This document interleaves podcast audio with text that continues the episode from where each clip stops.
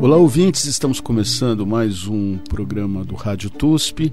Hoje recebendo aqui a encenadora, dramaturga e professora do Departamento de Artes Cênicas, Verônica Veloso, que é diretora do grupo Dodecafônico.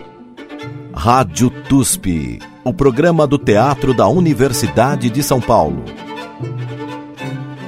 A Verônica andou utilizando nesses últimos meses os espaços do TUSP, que ela está processando e preparando um novo espetáculo. E falar espetáculo, no caso dela, não é tão simples, ela vai explicar melhor para a gente. É, e, portanto, convidamos é, essa artista, essa jovem artista tão importante na cena paulistana atual, para conversar conosco.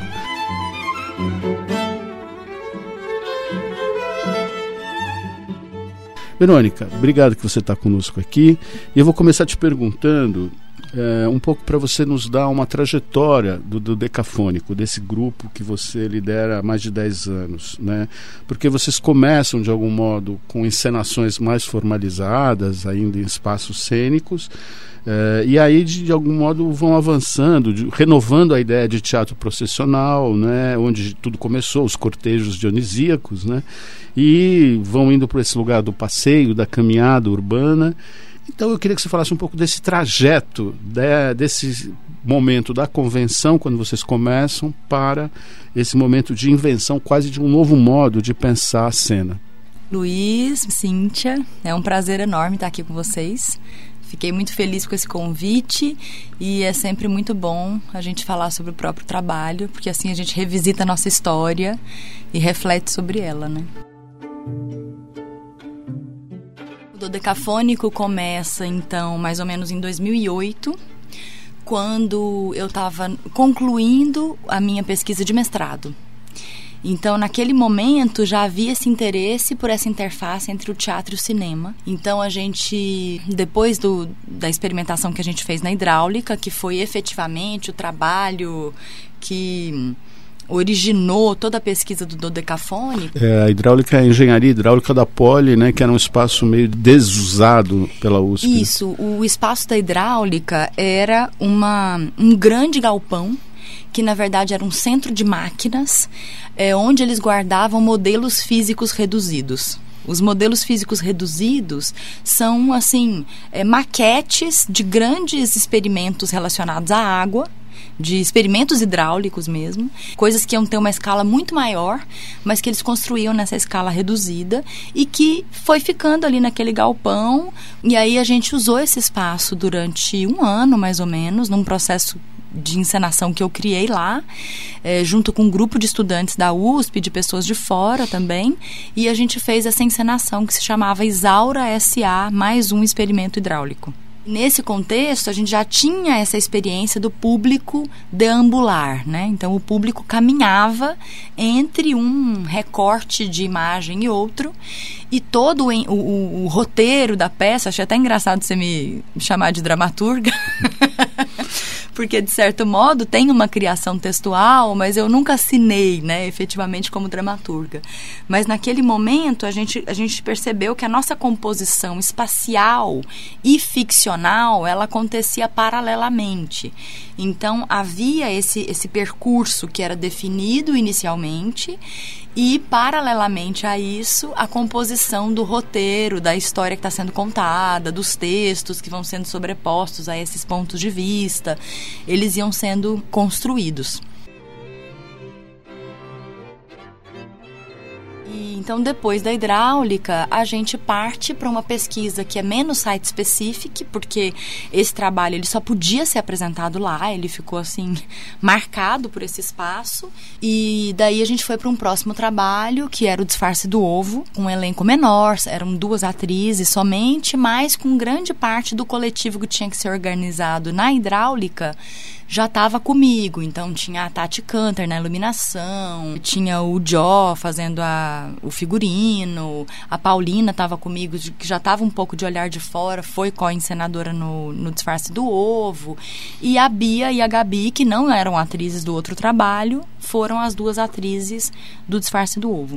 E no Disfarce do Ovo, o público continuava caminhando. Então, por mais que a gente estivesse dentro de espaços mais fechados, mais cênicos, né? A gente já tinha essa ideia de que o espectador deambulava.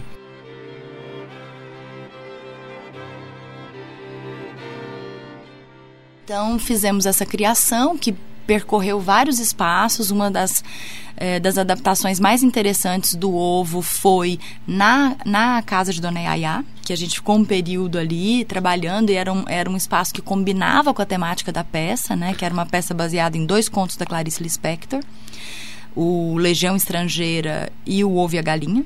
E depois a gente já vai para um espaço um pouco mais é, implodido, digamos assim, com a próxima encenação, que foi o que Alice viu. Essa encenação também se baseava é, em literatura, então a gente parte das duas Alices do Lewis Carroll, a Alice através do espelho e a Alice no mundo subterrâneo. Eu gosto de contar o nome original do texto, né? Essa foi uma encenação que a gente criou no SESI, a gente ganhou um edital do SESI de obras inéditas e começava dentro do espaço do teatro e depois ela saía, a gente saía também em deambulação pelo jardim do SESI Vila Leopoldina. E depois a gente ganha o fomento e aí a gente consegue remontar essa peça no Trianon, que, onde a gente consegue a melhor versão do que ali se viu. Depois, em 2019, a gente faz o que a Alice viu de novo no Sesc Pompeia, ocupando diversos espaços, assim, desde a área de convivência até o palco do teatrão.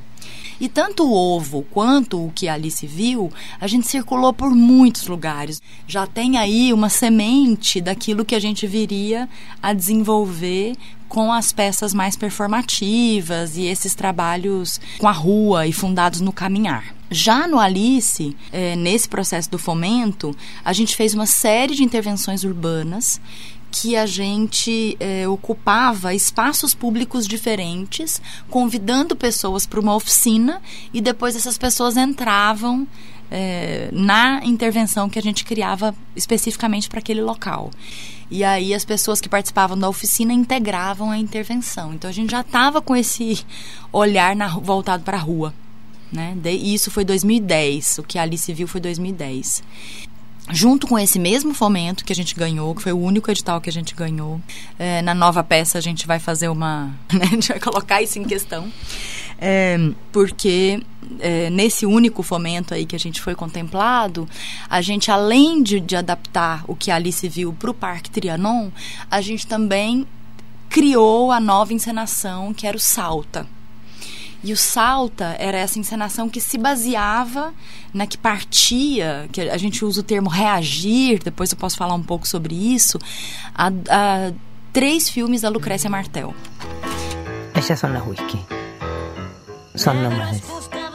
Maca e mar. Hacen noise. Lucrécia Martel, né, uma das cineastas mais interessantes da Argentina. Esse nome Salta vem do seu filme Terminal Norte, que fala da sua volta a Salta, sua cidade natal, é, onde uma amiga vai apresentá-la a um grupo de mulheres, um catálogo de musas. Trabaja en el campo, vende higos y tunas. No conozco a nadie acá. Esa es la hija de Mariana Carrizo, la Michu. Ella es la Michu, hija de Mariana Carrizo. Trabaja en cine, canta e hace os melhores buñuelos. Então a gente, a gente volta mais radicalmente para essa pesquisa sobre o cinema, da interface entre teatro e cinema. E a gente cria essa encenação para um espaço teatral. Nunca fizemos num palco. Fizemos num palco, sim, fizemos duas, duas vezes em palco. Mas era isso, era uma relação frontal, mas que também partia de uma relação com o público em deslocamento, porque quando o público chegava ao teatro, ele recebia um MP4 com uma trilha. Então a gente tinha cinco audiotours diferentes, pequenas trilhas, que o público recebia um desses cinco e o público era convidado a seguir, seja caminhando, seja olhando, observando o deslocamento de uma das cinco personagens. Então, antes de entrar na peça para acompanhar a história que estava se sendo contada, que não era uma história muito clara, muito nítida, é, o público tinha já uma associação ao ponto de vista de uma daquelas personagens. Então, ao final da peça, cada pessoa estava contando a história diferente, porque ela tinha um ponto de vista prévio, ela tinha informações que a outra pessoa que viu do outro personagem não tinha nessa situação do Salta também, eu acho que a, a, o que a gente conseguiu aprofundar, porque se desde a hidráulica a, a, questão com o cinema se pautava na ideia dos enquadramentos, ah, no tipo de, de perspectiva do público, se o público olha de cima para baixo como se fosse um plongé, se olha de baixo para cima. Por isso que interessava para a gente mudar a posição do público, para que ele observasse a arquitetura por outros pontos de vista. Né? No Salta, a gente traz isso para uma relação frontal, essa observação para uma relação frontal, mas toda a experimentação é sonora.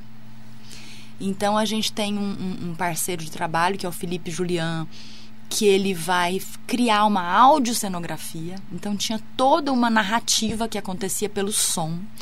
Então tinha, assim como nos filmes da Lucrécia Martel, criava-se atmosferas que você tinha uma impressão de que algo ia acontecer. E muitas vezes isso se dava pelo som. Então tinha um carro que sempre passava e o público sentia, ouvia o carro passando atrás, como se fosse um carro prestes a bater. Tem sempre essa iminência de que um acidente vai acontecer e no, na peça não ficava claro se acontecia, assim como nos filmes da Lucrécia. Fica cria-se uma uma angústia no, no, espectador, uma impressão de algo que vai acontecer que não, não se efetiva necessariamente. E aí a gente brincava muito com o tipo de enquadramento da Lucrécia, que muitas vezes ela cortava a cabeça fora, no enquadramento, né? Observava só o tronco, ou os personagens estavam de costas. Então a gente brincava muito com isso. Às vezes com obstáculos do próprio cenário que tampava de propósito a cabeça da atriz e a gente ficava vendo só o corpo dela. Tinha essa brincadeira com o tipo de enquadramento da Lucrécia. Mas a grande experimentação era sonora. A gente sempre escolhe o um material de referência que ele não vai ser exatamente adaptado para o teatro naqueles antigos moldes do que a gente entende por adaptação ou uma obra baseada em. O que a gente tenta fazer é mesmo um processo de dar uma resposta de reagir àquela obra inicial, que a gente explicite de que modo aquela obra nos atravessa. E na hidráulica também a gente se referia a, a filmes brasileiros. A gente tinha o São Paulo S.A. e o Bandido da Luz Vermelha. Então esses eram os nossos materiais de referência.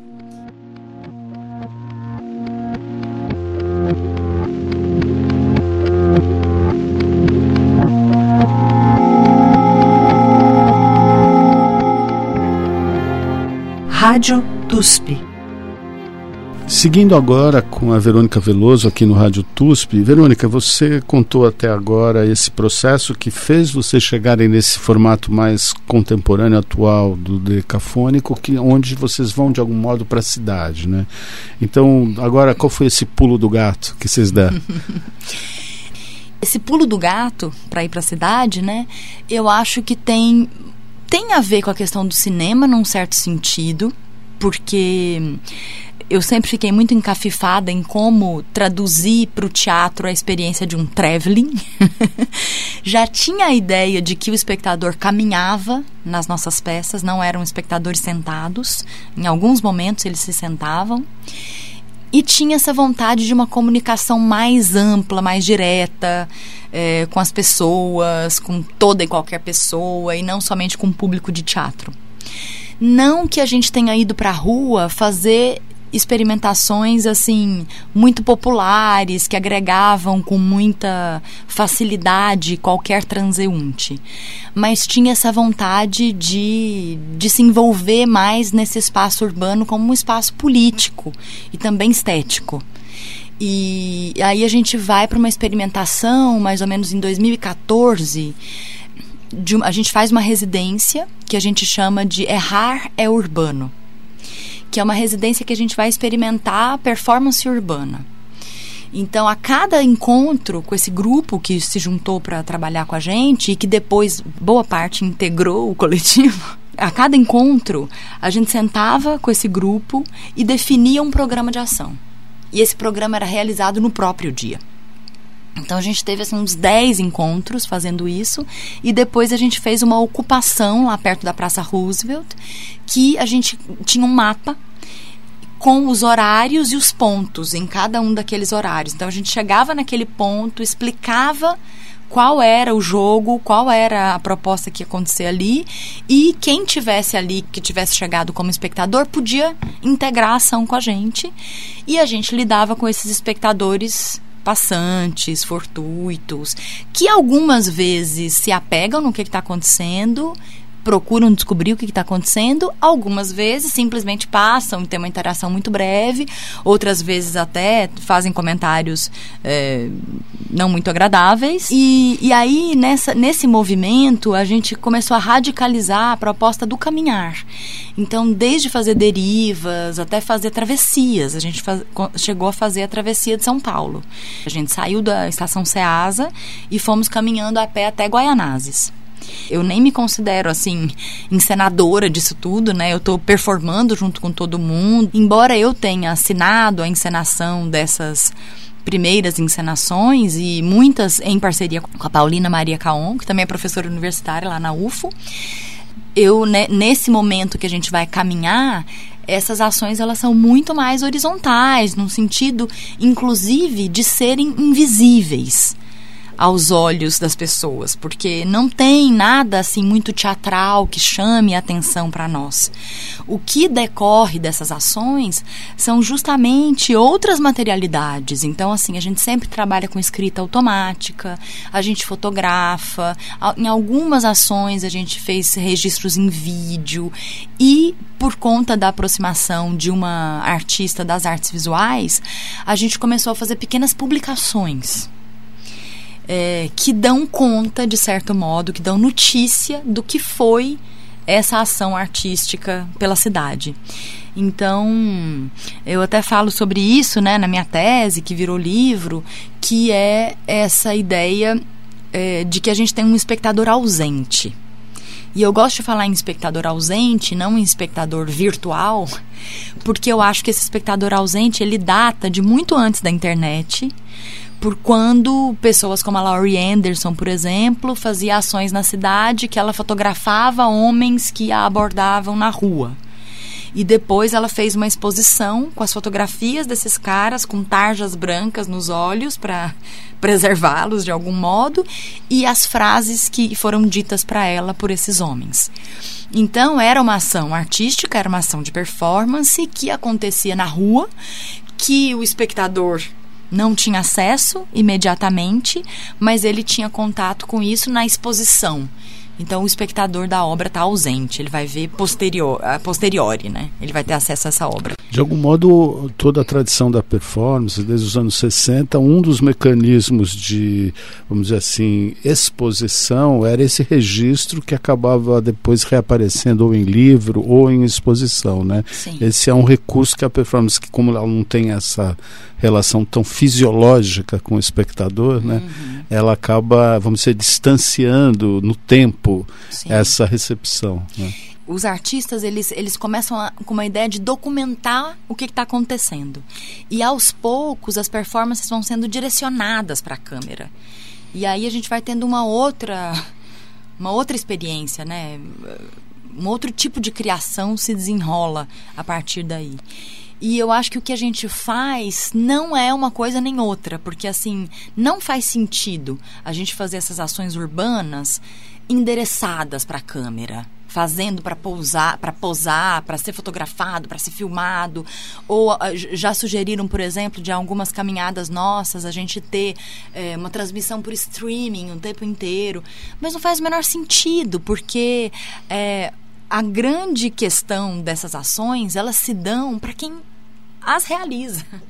Então eu acho isso muito interessante. É um assim. barato intransferível. É um barato intransferível, que é claro que a notícia disso é interessante, interessa as pessoas, sobretudo porque ao ter contato com o programa da ação e, pra, e com esses registros da ação, as pessoas têm vontade de fazer aquilo. Por isso que a minha aproximação ela é muito mais com o campo pedagógico. E eu, eu afirmo isso, assim, né? Eu, eu acredito que a arte contemporânea ela não existe sem a educação. E todo o processo da arte contemporânea é, é tão considerada hermética e difícil acesso. Se você tem um mínimo de introdução nessa linguagem, você descobre que ela mesma se mune de uma série de materiais que possibilita com que o espectador se relacione com ela. Então, se você lê um programa de ação de um performer, ou se você consegue deduzir qual é o, o, programa de ação, ou se você tem acesso a esses registros, a esses escritos sobre a performance, você tem um prato cheio para você saborear a performance. Então, Sim. Ela, ela não é. se torna tão hermética, né? Ela, ela, fica mais acessível. E se torna formativa. Né? Exato.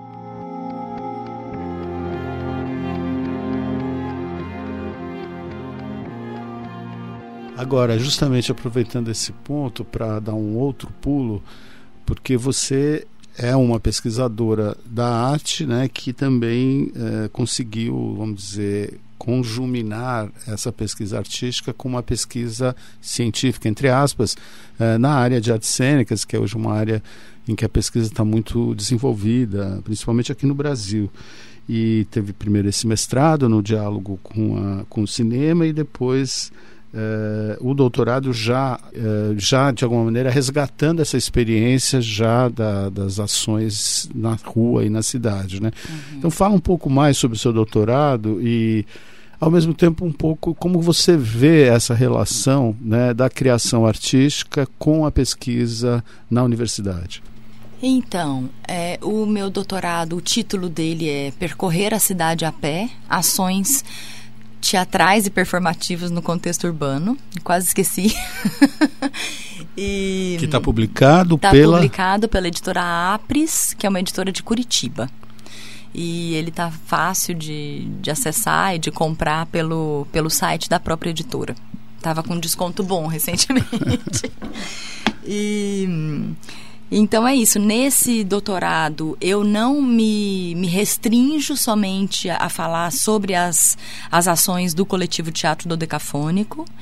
Eu também vou investigar outras ações de teatro e de performance porque embora eu compreenda que, que seja interessante que eu fale sobre o meu próprio trabalho, sobre o trabalho desse coletivo, que não é só meu, mas que uma de nós, né? Nós somos muitas mulheres, é, que a gente fale sobre o dodecafônico, eu tinha muito medo de ficar numa pesquisa muito endógena, assim, de ficar só olhando para aquilo que eu mesma fazia e tal. E eu achava, e eu tinha muito interesse em pesquisar outros artistas caminhantes. Então eu fiz toda uma, uma investigação, assim, tanto de peças que propunham esse deambular, que as pessoas recorrentemente chamam de itinerantes, né? E eu não gosto muito desse termo. Eu gostei, como você falou no começo, né, de uma encenação processual, é, processional, é, porque a ideia da itinerância, na verdade, quando você vai para festivais fora do Brasil e tal, se tem lá uma peça itinerante, que eu sempre buscava esse recorte para ver as encenações caminha, caminhadas errantes. É, eu, eu entendia que, na verdade, o itinerante era que a peça podia ser apresentada em diferentes teatros. E não Sim. que o público ia caminhar. Então eu comecei a adotar esse termo, que eu acho que não é muito comum também, que não sei se ele comunica tão bem, mas essa ideia da encenação deambulatória. Né, que propõe uma caminhada, né? Acho que o processional também eu acho que eu fugi um pouco do processional pela origem religiosa é. dele, é. mas o deambulatório também é super religioso, porque é. o deambulatoire é aquele espaço atrás do altar das igrejas, né? Mas que as pessoas caminhavam para visitar. É, e o processional, antes que a Igreja Católica raptasse-o para si, ele começa lá na Grécia com os cortejos dionisíacos. Sim e justamente que são enormes, milhares de pessoas, né? Uhum. justamente quando eles paravam e faziam alguma coisa para alguém assistir, que nasce propriamente o teatro, porque daí essa, essa experiência do parar para mostrar vai dar na construção do teatro. Sim. Então, do edifício, inclusive. É, é. é. Mas enfim, daí eu fiz toda essa pesquisa sobre algumas encenações, muitas encenações brasileiras, outras encenações é, de outros coletivos. É, fui investigar, por exemplo, me apaixonei perdidamente pelos audiotours. Aí conheci inicialmente com Rimini Protocol, depois fui fazer outros audiotours, é, acompanhei um trabalho na França da companhia Sushis, que era um trabalho que se chamava No Visa for This Country, que era muito interessante, que você chegava e recebia um, um cartãozinho com um desenho de um chapéu e escrito siga o chapéu.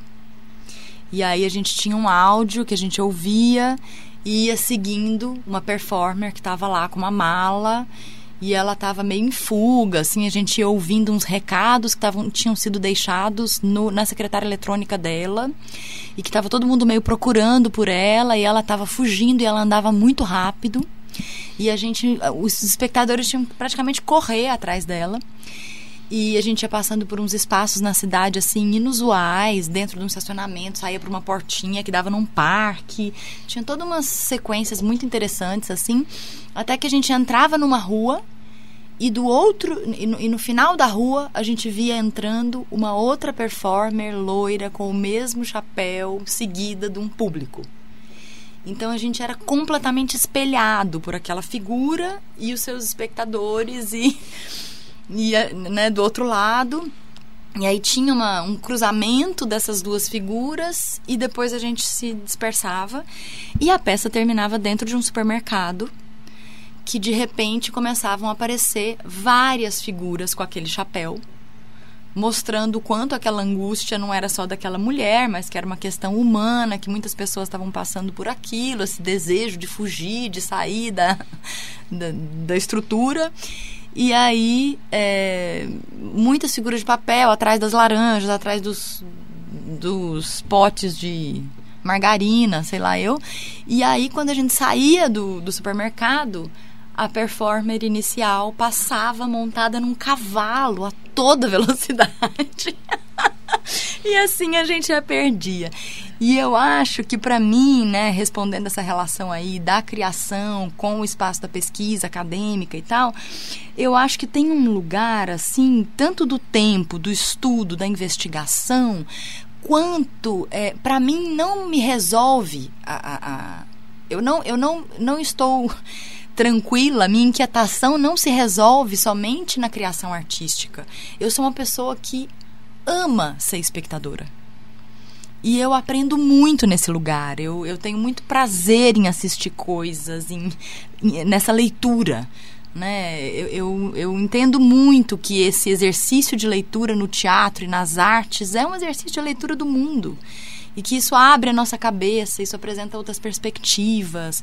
Então eu acho que a academia de certo modo possibilitou isso, sabe? Que eu expandisse um pouco a minha investigação, não só para o fazer, mas também sobre essa reflexão sobre o fazer e o que e o quanto a gente pode expandir esse fazer para mais gente. Talvez por isso eu tenha né, ido para a área da licenciatura, investido nos processos de formação, nos processos de, de educação e estou super envolvida com a escola hoje em dia, né?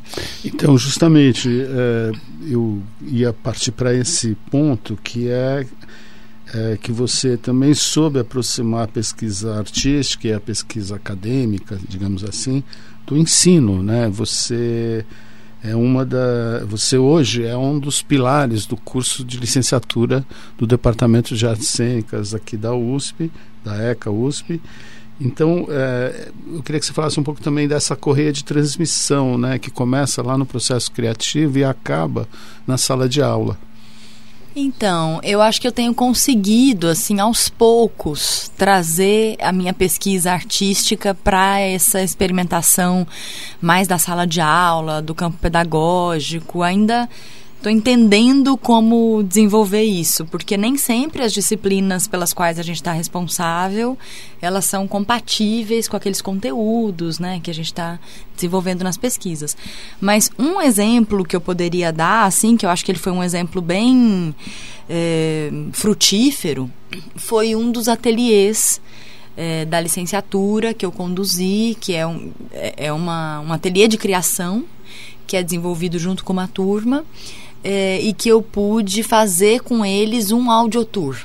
Foi justamente, é, inclusive eu acho que durante a pandemia, durante aquele triste momento de aulas online, foi quando eu percebi o quanto as minhas pesquisas, tanto a relação com o cinema quanto a questão do caminhar e da ideia da escuta dos audiotours, é, ela foi muito eficiente para me salvar daquela frieza e da dificuldade desse encontro aí com os alunos através das telas. Tanto por ter conseguido retomar essa questão dos enquadramentos com os alunos nas casas deles, fazendo enquadramentos das próprias casas, escolhendo diferentes pontos de vista para fazer uma criação dentro daquelas condições, isso numa disciplina de processos criativos e pedagógicos. E depois aquela segunda experiência, que foi a primeira que eu mencionei aqui, do ateliê, que a gente escolheu um material de referência, dois, na verdade, que foram é, o Zona Contaminada, o texto do Caio Fernando de Abreu, e é, o Grapefruit, que é aquele livro que, dos programas de ação da Yoko Ono. E os estudantes compuseram um audiotour que é, o espectador podia fazer começando dentro da sua casa, então eram três faixas avulsas que começava dentro de casa. A partir do momento em que o espectador saísse do portão, ele dava um play na segunda faixa de áudio, caminhava nos arredores da sua casa e depois tinha um terceiro áudio que era ligado para voltar para casa. Lembrem-se de se cuidar ao sair de casa, pois ainda podem existir sequelas da nossa última e quem sabe final pandemia. E o mais importante, mantenham-se sempre atentos a esses discursos falaciosos de terras prometidas. Não existe e nunca existiu Calmaritá. Tudo o que existe é a nossa zona semidescontaminada.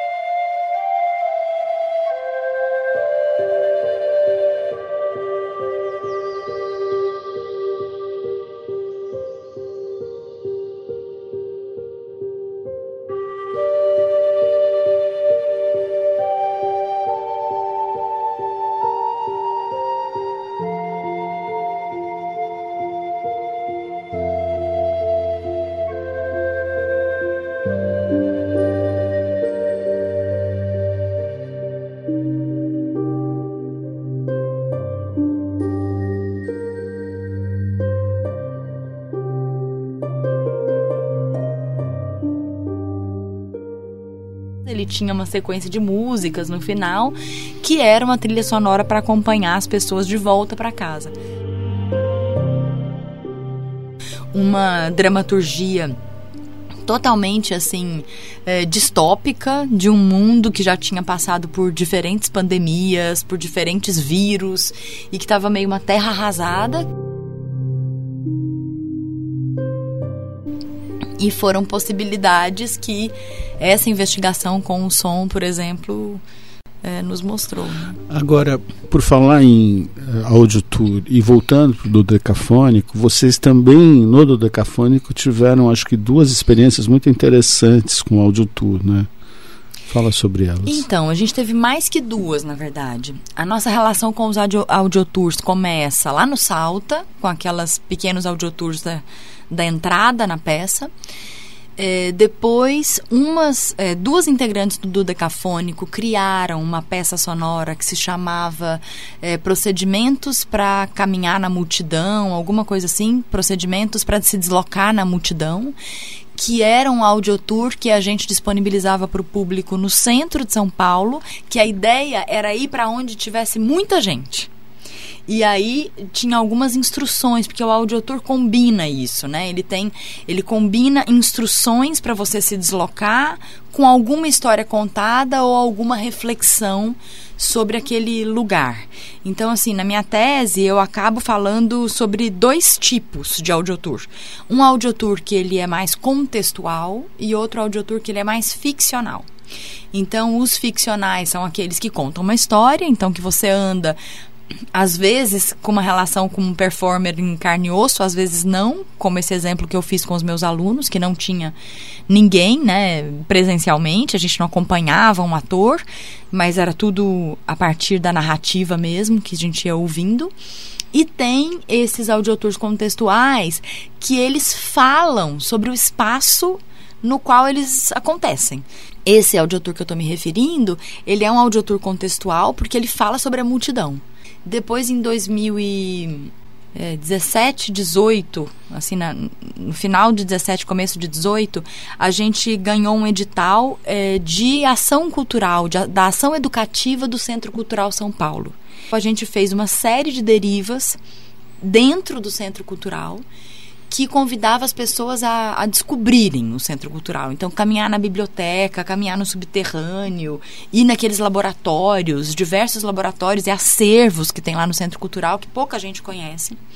E, de, e esses, essas derivas e os materiais gerados a partir da deriva possibilitaram que a gente criasse, eu não me lembro, são quatro ou cinco audiotours, que são audiotours site-specific, que se relacionam com o Centro Cultural. Então, alguns deles, eles estão todos disponíveis no nosso site, dá para a pessoa baixar e dá para você chegar na, no Centro Cultural e fazer aquele audiotour se relacionando com esse espaço. Depois a gente chegou a fazer um deles com os funcionários da segurança do Centro Cultural. Quando começa a pandemia, né, em 2020, que isso se instala, a gente tinha essas duas experiências que eram experiências ou de multidão, que não tinha o menor sentido nesse momento da pandemia, ou esse, muito site específico que também não não dava para a gente fazer algo nesse sentido. Até que a gente teve essa ideia de fazer um álbum, que a gente chamou de Deslocamentos Mínimos.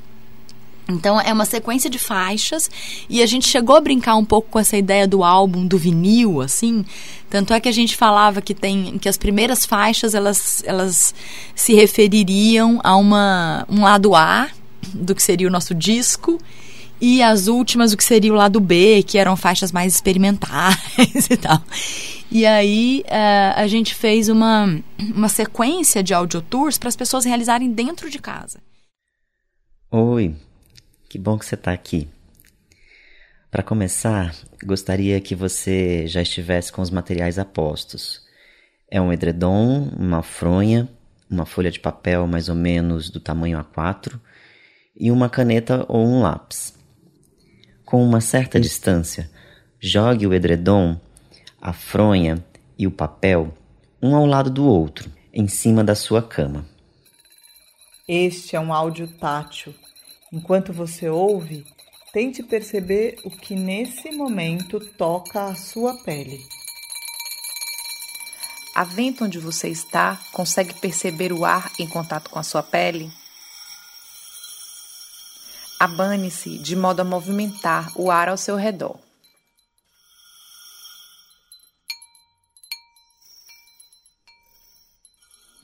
Você está de roupa? Muita ou pouca? Pesada ou leve? Com as duas mãos, pegue uma das pontas do edredom e erga até a altura do seu peito.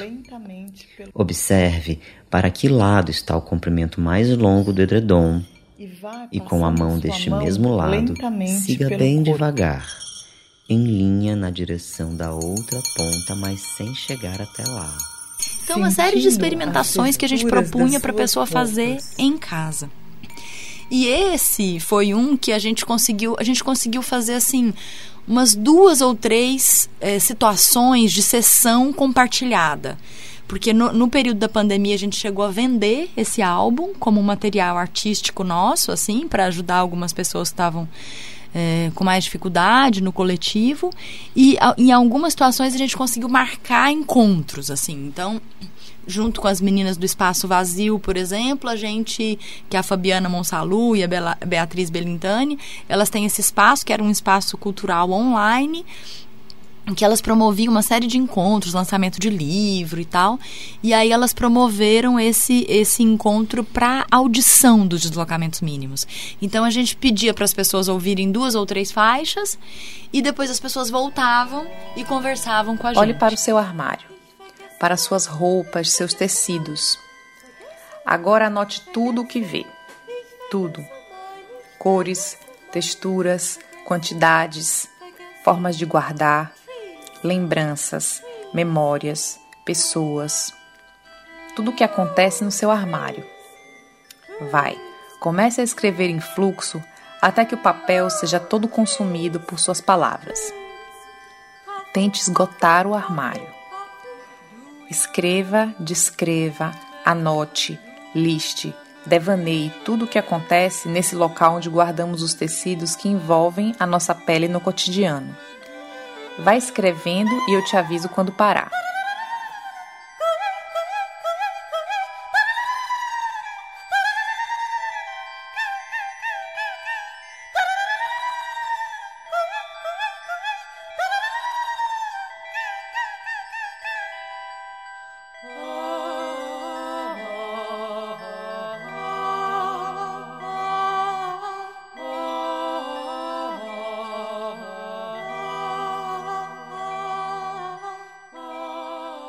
E aí, por conta desse trabalho do Deslocamentos Mínimos, a gente foi convidado pelo, pela Bienal Sesc de Dança para a gente fazer uma obra para eles. Que a ideia era que fosse uma obra que se relacionasse com toda a programação daquele ano. Foi 2021. Então ela se chama, essa, essa criação se chama Mover-se sete peças para deslocar-se de dentro para fora porque a gente propunha sair das casas e uma pequena caminhada no entorno. Só que elas foram, elas têm dois formatos distintos. É, elas eram quatro peças sonoras e três é, peças card, que, é, que são posts do Instagram que eles vão é, é, que, eles, que eles compartilham um programa de ação.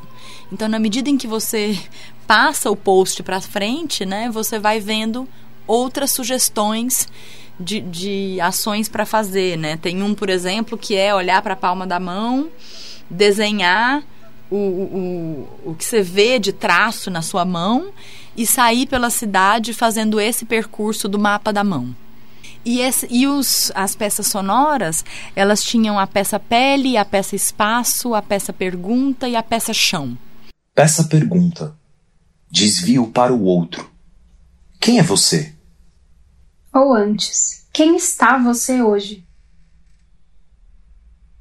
Quem você poderia ser? Neste áudio enunciaremos uma série de perguntas, como forma de sustentar algumas incertezas, um gesto, um jogo de errância, de vagabundagem. Não se trata de um interrogatório, nem de uma receita. Trata-se de uma alternativa à voz da autoridade ou da explicação. Perguntas como potência de desorientar, desarmar os pontos cardeais logo-falo-eurocêntricos. Perguntas que acalentam perguntas. Perguntas como refúgio de um pensamento não seguro de si mesmo. Procure o maior espelho da sua casa e se aproxime dele.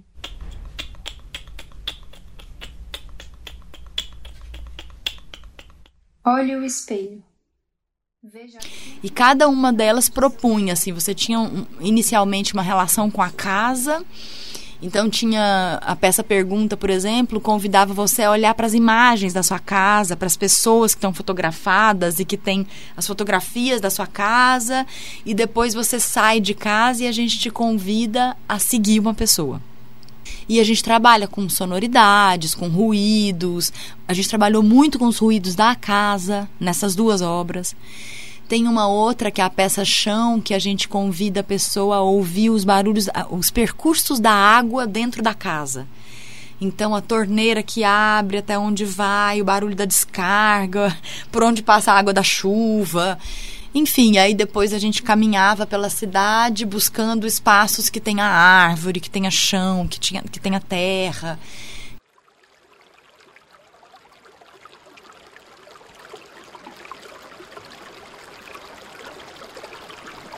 Prepare-se.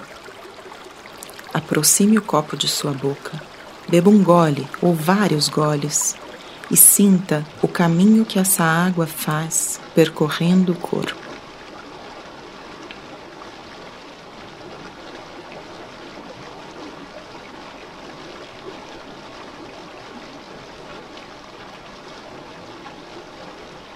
A água está gelada? Dá para sentir seu escorrer por dentro das entranhas do esôfago do estômago?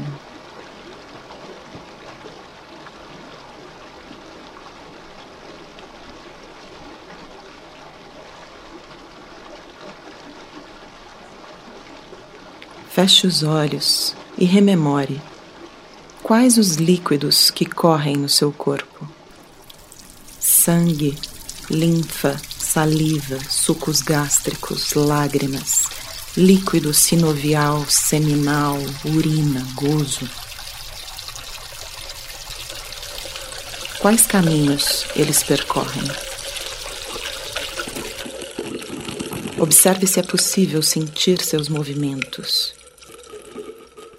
Então, é, e essas peças elas estão disponíveis gratuitamente no site do Sesc, no Spotify e no Deezer. Caminhando agora para ir fechando, agora eu queria que você falasse sobre esse trabalho que você está preparando lá no TUSP e que, que trabalho que é, o, qual é a combinação de eh, linguagens, digamos, que vocês estão fazendo depois dessa trajetória tão importante do, decafônico? Então, é, esse próximo trabalho, de algum modo, ele sintetiza essa trajetória que a gente está narrando aqui, né? É, a gente parte de um livro, de novo voltamos para um referencial literário, que é um livro chamado Eu Amo Dick é, escrito por uma estadunidense chamada Chris Kraus. E é um livro super autobiográfico, em que ela é um, ele começa como um romance epistolar, é uma troca de cartas que ela e o marido dela, que é o Silver, que era um professor eh, da Columbia University, que morreu ano passado, e ele de fato é um professor universitário que existiu com esse nome, Silver Lotkinger, tinha uma editora chamada Semiotext, talvez você conheça.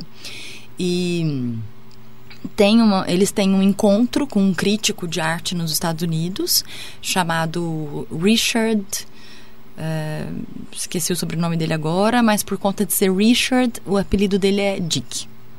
E ela faz esse jogo também com a, o órgão sexual masculino, né? Com o pênis é, que é uma, um jeito de falar pênis ou de falar de um cara babaca quando fala dick em inglês. E aí ela, ela se apaixona pelo Dick e de certo modo, o Silver também tem uma certa paixonite por ele, assim, uma paixonite intelectual, alguma coisa nesse sentido.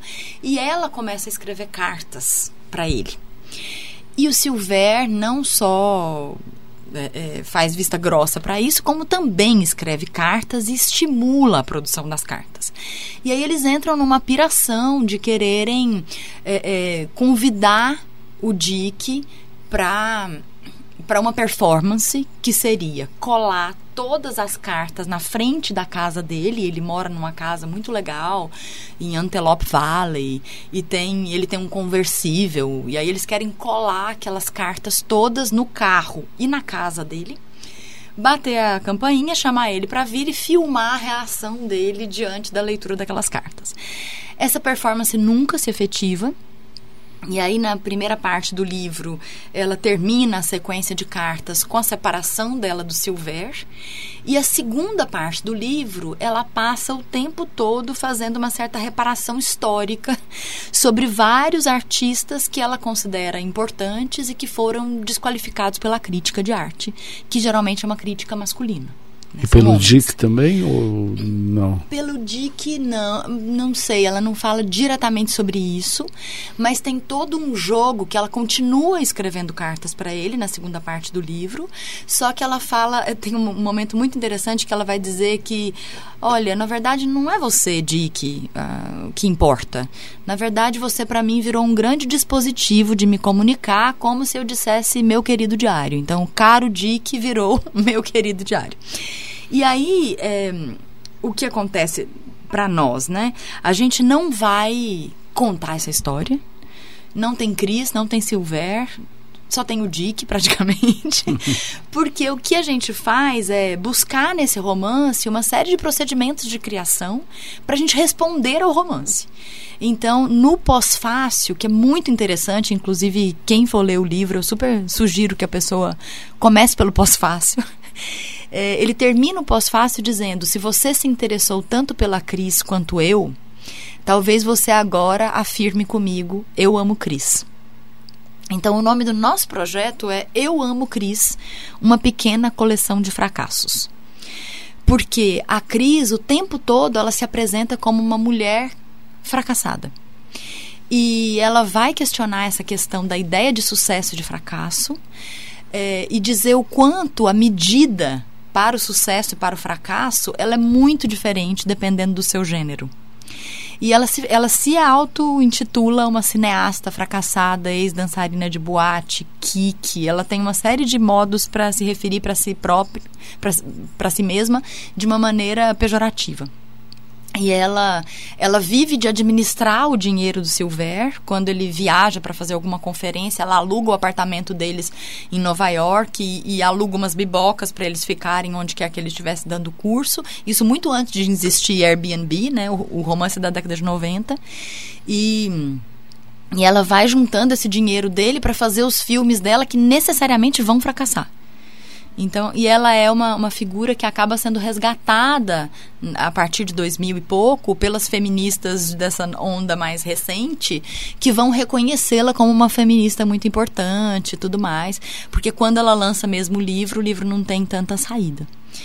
E aí a nossa proposta então é a gente escreveu uma série de cartas, inclusive esse dispositivo Caro Dick acabou virando um dispositivo para a gente se relacionar com, toda, com todas as opressões que o patriarcado nos exerce sobre nós.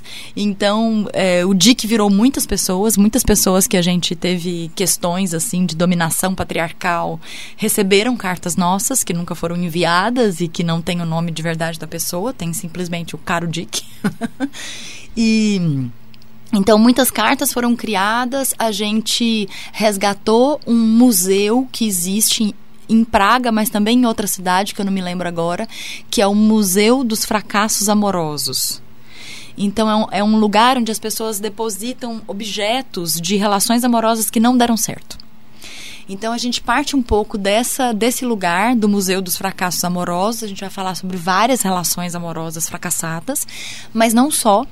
É, tem um momento que eu faço uma participação na peça, que a, a diretora invade a cena e eu faço uma palestra performance na qual eu conto sobre os, os 10 anos de encenações imaginadas e fracassadas cujos projetos nunca foram aprovados nos editais. Então também fala-se sobre esse fracasso profissional. E o tempo todo a gente está discutindo é, misoginia. Né? A gente está falando sobre esse ódio às mulheres, sobre essa dificuldade que as mulheres têm, que basta ser mulher para você fracassar. Assim, se tem alguma certeza que você vai ter, é que você vai fracassar, você nunca vai conseguir ser bem sucedida em tudo. Até mesmo porque essa ideia de sucesso é uma ideia norte-americana, branca, masculina, né? Para você ter sucesso em tudo, você não pode ser humana, nem mulher. Mas uma curiosidade, vocês voltam então para o espaço cênico? Então, quando eu disse no início que ela sintetizava um pouco essa trajetória, é porque a gente começa dentro do espaço cênico. É, a gente tem uma relação frontal, é, os espectadores vão ter alguma notícia desse museu do lado de fora do teatro, então tem uma percepção assim imagética fora do teatro, entra dentro do teatro e todo o primeiro ato da peça é dentro do espaço cênico. E a peça termina com um audiotour que repete um pouco essa estrutura do Salta, porque é, nós, tem, nós temos cinco atores em cena quatro mulheres e um homem, que de certo modo reveza todas as figuras masculinas que a gente precisar. E todas as mulheres fazem a Cris. A gente brinca que é um coro de crises. e aí o espectador vai ser convidado a seguir uma delas ouvindo um audiotour que sai pela cidade. Então o espectador chega no teatro e termina num ponto no espaço público fora do teatro. E há uma fragmentação do público, que cada um vai seguir uma. Então, aí tem uma surpresa que eu vou. Ah, guardar. Eu vou, vou guardar. que isso é também, essa segunda parte, ela está em elaboração mas a ideia é que a gente divida um pouco o público nessa experiência de caminhar pela rua e a gente espera que nesse momento de deslocamento pela cidade que a gente consiga ter assim apresentar alguma pista para essas mulheres, sabe? Para todo mundo não querer sair de lá e cortar os pulsos. a gente gostaria de apresentar uma pista assim, né? Ou pistas para que as mulheres encontrem saídas. E tem um aspecto assim do audiotour, sobretudo na cidade, que eu queria muito resgatar nesse trabalho, que é algo que eu escrevo no meu livro que tem a ver com o entendimento do audiotour como se fosse um cinema para os ouvidos. Então isso é algo que para mim é muito caro, porque nós temos muito essa experiência de caminhar pela cidade ouvindo uma música, por exemplo, né, com fones de ouvido. E isso já é, é uma experiência assim que já coloca o corpo num outro estado. E quando existe uma narrativa, uma história sendo contada, ideias, reflexões que estão entrando na nossa cabeça pelos fones de ouvido, eu tenho a impressão de que a gente vive uma experiência cinematográfica. Porque tem uma trilha sonora que é comum, que é fixa, que está lá, né? Tem uma faixa de som, mas a faixa de imagem ela vai sendo o tempo todo criada por cada um dos espectadores que decide para onde olha. Então tem coincidências que acontecem, tem de repente você olha numa fachada e tem alguma coisa escrita ou alguma coisa sendo revelada numa vitrine e que tem tudo a ver com aquilo que você ouviu, ou passa alguém por você que parece a pessoa que está sendo mencionada. Enfim, tem toda uma série de tem uma experiência que o audiotour promove que ela para mim ela tem um aspecto cinematográfico que a gente queria reiterar nessa criação. Isso tem muito a ver com o rádio também, né? Sim.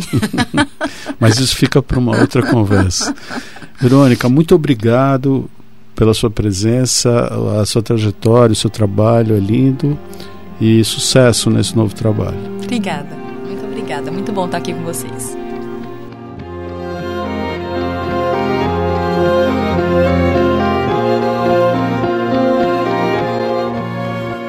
Rádio TUSP